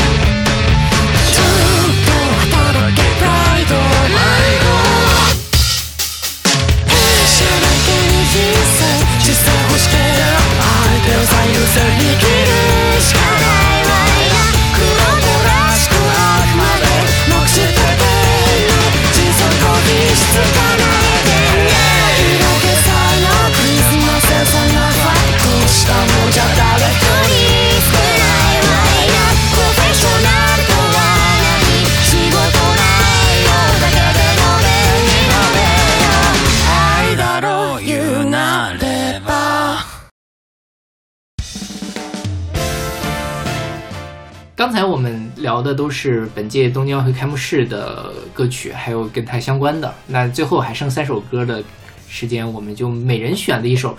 如果让我来办东京奥运会开幕式，我会选什么歌的一个对，就是我觉得可以大家每个人来聊一聊自己想象中的这个开幕式，尤其是音乐的部分会是什么样子。是对，那这首歌是我选的，是来自 K Davis 的《Jump Up Star Stand 呃 Superstar》，一个 NDC Festival Edition，是二零一八年的游戏《马里奥奥德赛》的主题曲。OK，嗯嗯，你们先给个分吧，呃这个我会从给 A 了，音从音乐上来讲，音音乐上我会给 A。音乐上来讲是吗嗯？A，A 是吧、嗯 o k 嗯。然后你知道为什么我选这个歌吗？嗯就是因为任天堂全程脱线，全程没有，嗯就是我一定要把一个任天堂的东西给找回来。OK，然后我就是我现在回想起来，所有任天堂其实是有很多作品适合放在这个开幕式里面，因为它既有这种很活泼，比如我们现在听到这首歌很活泼的一个歌，然后也有那种很庄严的、很史诗感的作作品，比如说《塞尔达》里面有很多的这个配乐，就是很适合那种太阳出来，给人太阳太阳升起的那种感觉的作品。然后像这个《马里奥奥德赛》嘛，当年也是 Switch 刚出的时候也是满分作品，跟另外一个《塞尔达荒野之息》就是并列满分的这样一个作品嘛。然后这首歌的出现的场景是什么呢？是马里奥来到了当叫纽敦市。纽敦市是 New York City and London 他们合在一块儿的一个一个城市，编的一个城市了，就是一个大都市。然后呢，呃，它呢解决了纽敦市的一些问题，然后牛顿市开始这个大型庆典。这个大型庆典上，牛顿市的市长宝琳女士就唱了这首歌，然后马里奥奥德赛，马里奥呢他就钻到了水管里面。变成了二 D，然后开始吃金币，然后做这个各种各样起就是花哨的这种动作，然后这个也是当时马里奥奥德赛系列里面就是最打动老玩家的一段吧，就是因为是最大程度上的结合了马里奥超级马里奥第一部的元素进去，然后配了这样一首歌，而且这首歌是马里奥系列第一首有歌词的作品。就之前全都是主题音乐嘛，theme 就是我们经常的噔噔噔噔噔噔，这都是音乐，都是曲子。这是第一首有歌词的一个作品，所以我觉得这首歌对于超级马里奥系列也是一个很重要的作品。而且我觉得这首歌可以作为奥运会跳高指定的那个，或者跳高跳远指定的这个音乐，就是它很欢快，然后又积极向上，然后又很就是怎么说呢，就是可以让你。就是随着跳起来，嗯，这种感觉，我觉得在一个联欢式的这个开幕式上，是一个必不可少的一个东西。对对对，所以而且你可以想象这个东西，你想，毕竟当时的游戏设计是让马里奥钻到钻到桶里，从三 D 变成二 D，然后做很多的事情，那其实你在奥运会的现场也可以做很多这样的视觉设计，或者是做表演的设计，都可以很好的结合起来。我觉得它非常适合去奥运会上来做。是的，嗯。然后说一下这个歌的另外一个背景吧，就是它这个歌是由宝琳演唱的。宝琳是谁呢？宝琳是马里奥系列的第一代女主角，就是超级马里奥在有名字之前，他先出现在了任天堂一款游戏叫《大金刚》。大金刚就是讲马里，就他就画的就是马里奥，然后呢去救一个女性，然后从谁那儿进呢？从金刚，就是那个大猩猩那儿那儿救。那个女性呢，并不是超级马里奥后来系列的主角桃子公主 Peach Peach 公主，她呢是这个宝琳。后来呢，宝琳就退居二线，就让位给了这个 Peach 公主。然后这个里面让宝琳来唱主题曲，其实也是挺有意思的。前女友是吗？对，前女友当了了纽顿市的市长。对，然后这个马里奥德赛是是其实还是去救碧琪公主，救救桃子公主。然后在救桃子公主的过程中，中间有一站是这个纽顿市，然后他跟前女友再续前缘的感觉。OK OK，然后超级马里奥的作曲啊，就是我们最常听到的马里奥的主题，其实是近藤浩志做的。近藤浩志也负责了《塞尔达传说》，一直到零零三零四年吧的，或者是或者一零年左右的时候的，都是近藤浩志做的，就是呃。叫什么？马里奥正作的上一部，上一部这一部是幻影之息嘛？上一部是御天之剑，御天一直到御天之剑都是金浩志作为主力来创作这个音乐，直到马里奥奥德赛和最近的一部塞尔达之后，金田浩志才从一线上变到了二线，就是他是做那种统筹的这个工作。OK，对，所以说如果说任天堂最终没有退出。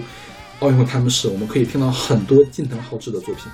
OK，确实是，我觉得因为任天堂的音乐可能对于我们这种不玩游戏的人来说会更熟悉一些。嗯哼，就是你们这游戏粉很嗨那一段，但其实说实话我没什么感觉，因为我很多都没有听过。但任天堂的东西很多我我觉得嗨的人会非常的少的，嗯，就是真的是玩那些游戏的人，在起码在日本以外地区还算是比较小众。对对对对，嗯是。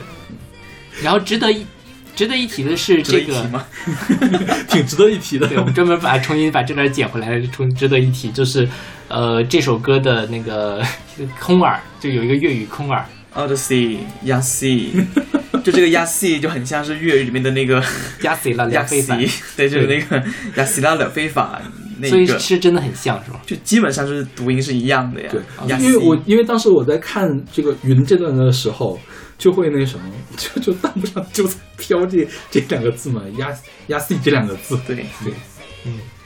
所以压 C 到底是什么意思呀？压 C 就是压就是吃，哦就是对，就是那个东西。哦，明白了。对，然后，然后这首歌的这个 Odyssey Odyssey 压 C 嘛，就是其实它这个歌跟奥运本身的关系并不大。嗯，它其实描述的是整个这个游戏，就说你你你玩这个游戏的时候，你不需要护照，不需要行李，你跟我说一声，你就可以去各个奇妙的世界，因为它有很多很多的设定的关卡嘛，去各个奇妙的世界。其实我觉得这跟奥运会也挺像的，就大家把什么护照啊、行李这种事情都抛开，大家一块玩就好了。对对对，是，很就很联欢的那样的一种感觉。OK，那我们来听这首来自 K Davis 的 Jump Up Superstar。这是个嘴怎么开始？Jump Up Superstar，我以为你要模仿日语发音。模仿不出来。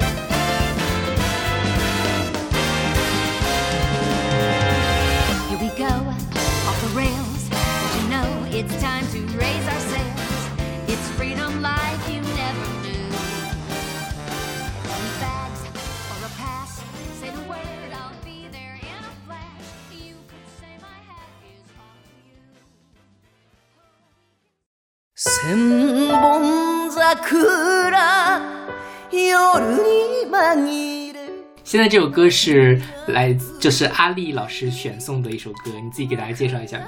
对，就这首歌呢是小林幸子翻唱，在零四年翻唱的一首14年。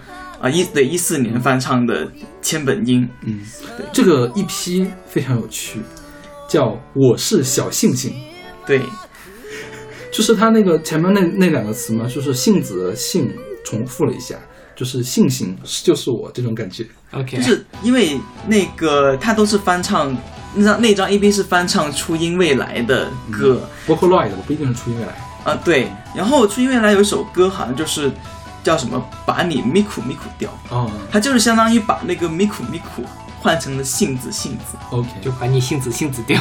对，就大概是这个意思。OK，然后呃，小老师打分。我给 B，OK，就是可以听，但是不会经常听了。我我给 A，我很喜欢这首歌。OK，对，对，其实就我选这首歌的原因，就是其实上我一开始是想选 Perfume 的，嗯，对，我想选 Perfume，因为在我心里面，东京奥运会就应该像是 Perfume 的现场那样，充满科技感，是很炫的一个开幕式。但后来因为我实在找不到 Perfume，我觉得适合在开幕上唱的歌，所以我就选了这首歌。对，因为这首歌它是用演歌的方式把千本樱唱了一遍，嗯哼，然后千本樱本身也是二次元的一个文化代表，那同时它也有反战的元素。那我觉得一个开幕式如果有就是应该会涉及到这几种元素，对，这是我的想法。嗯，对，然后说到这个千本樱的歌，因为我们在 B 站那一期应该是选过千本樱，是不是？是的对，说到这个反战的元素，我最近又去研习了它的这个歌词，就说这歌词你可以从反战的角度来解释，也可以来从军国主义的角度来解释。对所以这如果真的是在奥运会的开幕式上出现了，所以会有非常大的麻烦。我所以我其实也觉得，就是我其实选也是。只是想说 要有反战的一个原因，因为我本来本来是想又选了另外一首那个反战的一个叫做《琉球》，呃，《琉球爱歌》的一首朋克日本朋克乐队的一首反战的歌曲。对，所以千本樱这首歌，你如果真的细它细看它歌词的话，实它并不是特别适合出现在那个奥运会上面，因为它即其实即使从反战的角度上来讲，日本人也不会把这首歌选上去，因为这首歌如果是从反战的角度上去去看的话，它实际上是讽刺日本自己文化历史的一首歌。嗯哼，对。OK 但我一直觉得反战、和平与爱这件事情是奥运会上面不能缺少的一个、一个不一个环节，特别是现在这个时候，嗯哼，对现在疫情还有这样一个状态，会不会应该是一定要出现的。对，嗯。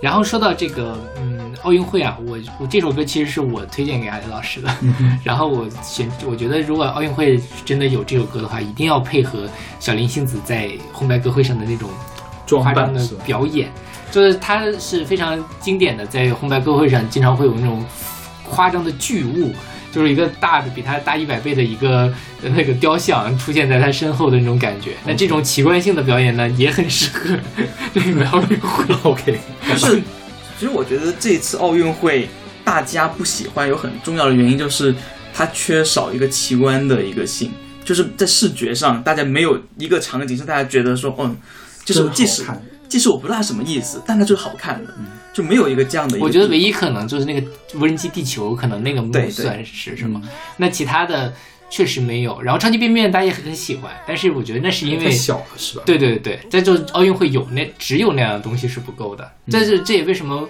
尤其中国人很喜欢看这种东西，我们的文化里面就是，所以我们的北京奥运会其实全都是，就是奇观，各种各样的奇啊观。其实也没有。全都是奇观，也有小的东西。对对对，也有，就是张艺谋，其实在细细节表达上，比如说他那种什么小孩的笑脸呀、之类，做的也很好。但是真正被我们留在我们脑子里面、印在我们脑子里面，就是那些两千零八个人打太极拳啊，一会儿这这种感觉的东西。那我们对于奥运会的期待，往往也会是这个样子。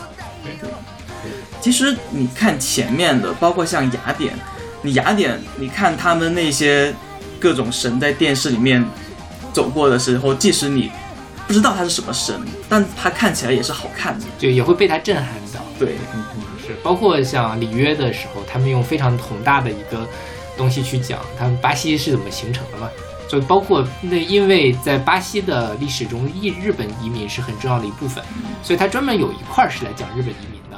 那个东西他也会，即便我不了解这段历史，只要他说这个讲的是日本漂日本人漂渡重洋，穿过整个太平洋就来到巴西，你也会被他震撼掉。但现在就是这个开幕式里面好像就没有这种能够用“震撼”这两个字来形容的东西了，对不对？嗯，所以就可以让小林幸子，对，我都就幻想说小林幸子就在上面 穿那种很奇怪的装扮，在中间，要 perfume 在旁边帮他给他伴舞 OK 之类这种奇怪的场景。说到那个 Perfume，之前不是还说 Perfume 和阿拉西都要参加吗？对后来都被砍掉了，或者他们主动不参加了。嗯，对，就是你想一下，你 Perfume 来一场，他就会成为这个奥运会的最亮点，是不是？对，而且 perfume 随便他都不需要奥奥组委自己去制定过，他自己有团队啊，他那东西做的比奥组委可能有多了。是，不行的，七十岁的老老爷爷们不喜欢这些东西。七十岁老爷老爷爷只喜欢海老藏瞪着他们，一年无病无灾。然后我去听了一张这听了一下这张 EP，就是小林幸子还是可以碾压机器人的，真的是太棒了。就是这个就像给人的感觉像什么呢？郭兰英就是盛期的时候的郭兰英啊，出来唱这个那个绿色呀什么的，这种感觉是不是？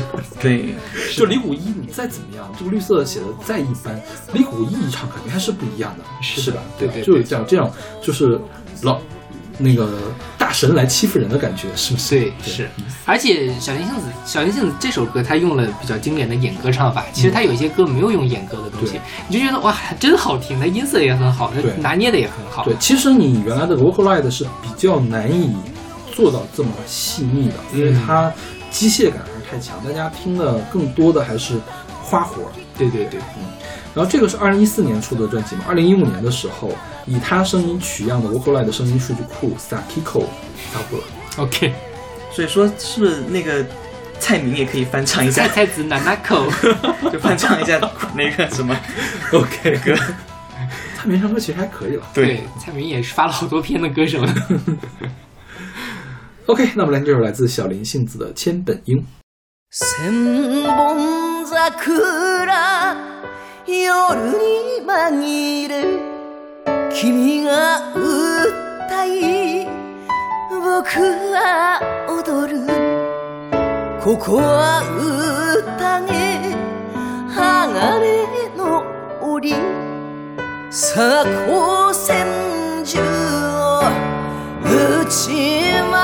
Cool.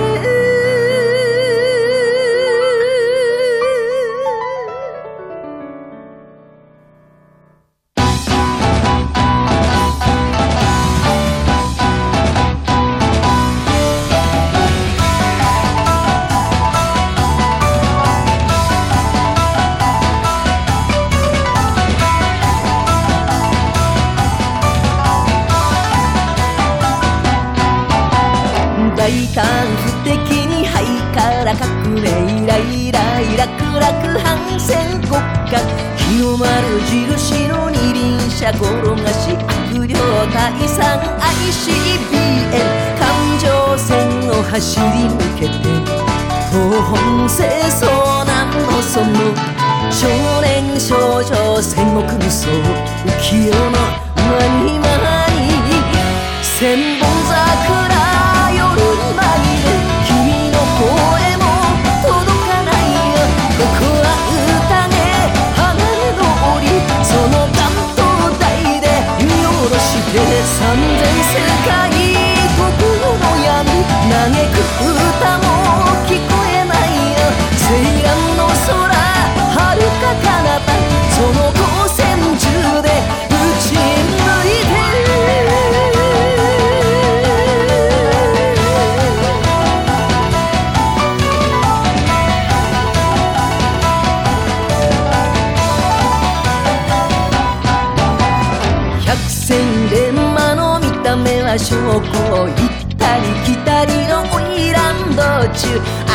もこいつもみんなで集まれ聖者の行進ワンツー三四全城門をくぐり抜けて安楽浄土厄払いきっと最後は大団円拍手の合間合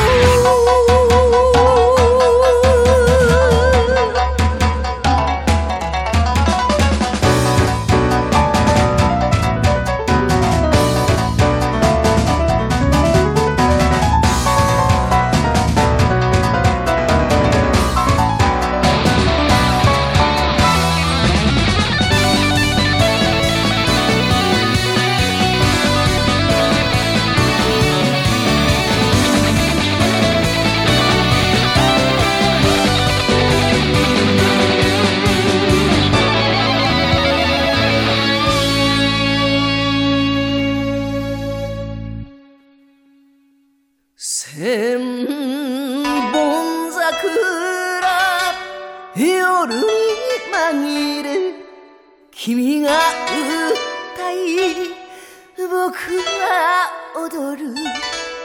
ここは宴鋼の檻さあ光線銃を撃ちまくれ。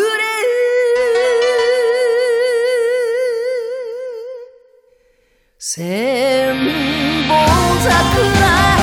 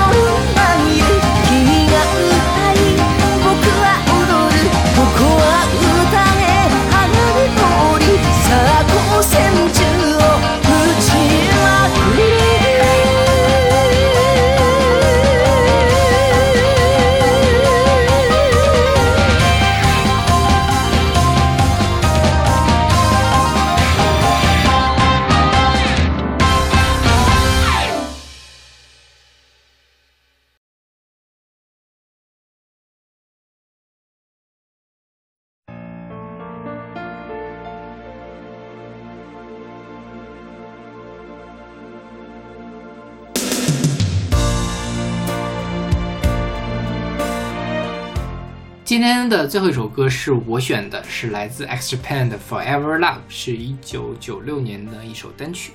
嗯，九六年的专辑《Dahlia》，OK，嗯那时候他还他们还叫 X 吧？是不是？还是已经改名了？呃，也九二年就改名叫 X Japan 了，对，嗯嗯。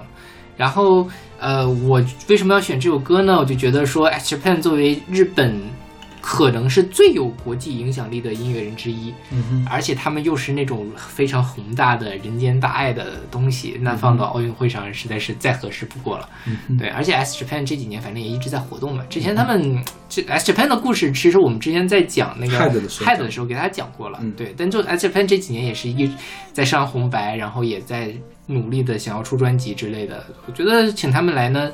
操作上也是可行的，然后就包括像这种 Forever Love，你就觉得这是宏大的，直接拿奥运会开幕式主题曲稍微改改词都可以的那种东西。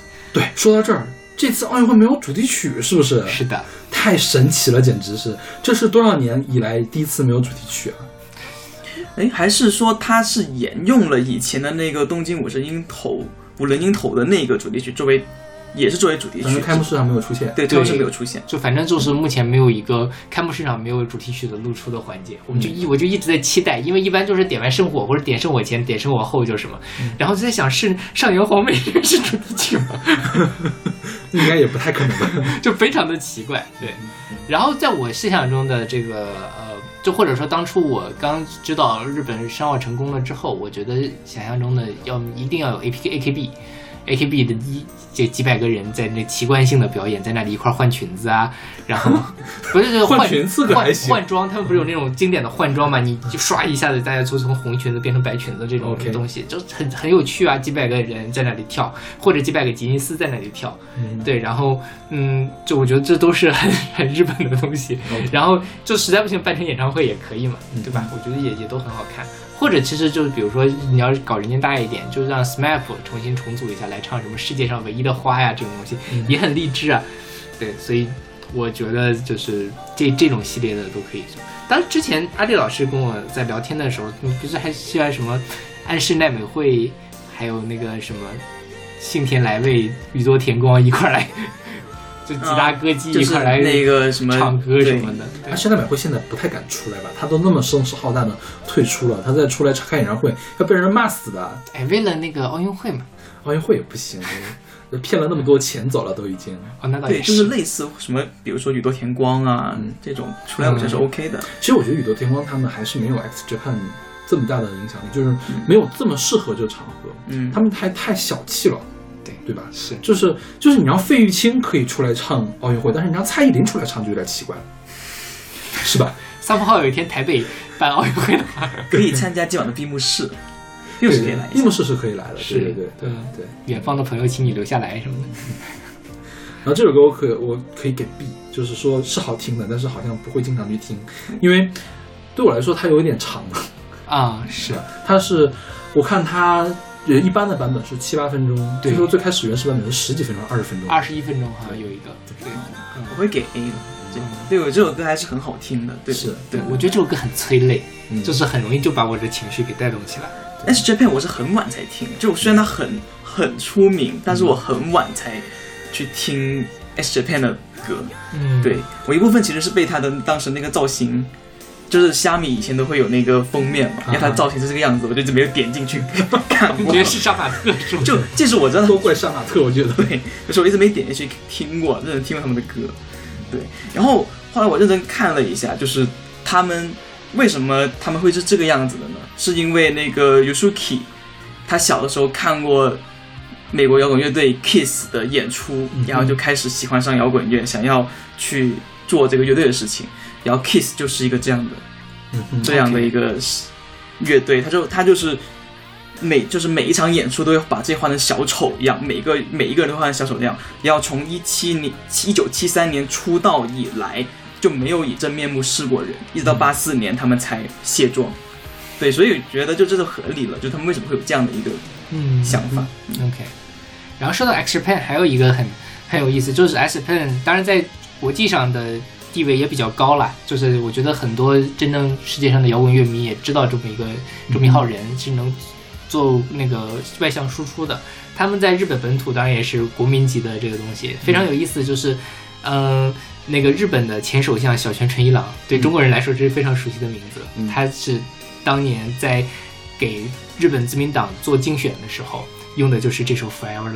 哦。嗯，然后他跟他跟 Head 应该是同乡，啊所以他还就是 Head 去世之后，他在他们家自己还捐了捐了一个博。物馆，对 Head 的博物馆，就他是这个这个 X Japan 的忠实粉丝。嗯哼。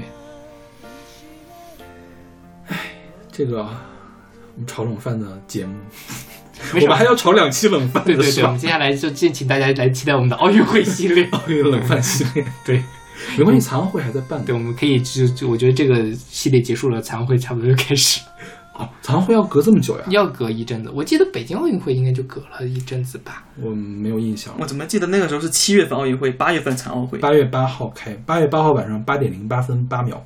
是奥运会是开幕式，对开幕式下一个月。对对，我记得那就八月份、九月份，反正中间是隔了一阵子，因为其他人还要再过来，他们还要收拾收拾，已经是一片狼藉的奥运村上。对，OK，那我们这期节目就先到这儿了。如果大家对于东京奥运会有什么建设性的想法，东京奥运会有什么建设性的想法可还行？这是要告诉我们吗？就是或者你有你有什么想法，就不要是那种骂人的想法，都可以告诉我们。骂人的话也可以告诉我们啊。我不太想听，就天天在微博上已经看够多了。不是，你就骂的有理有据嘛，哦对是可以的。是是对就是不要不要带着情绪来骂我们就可以了。是的，嗯，OK，那我们下期再见。 OK，下期再见。拜拜。もう一人で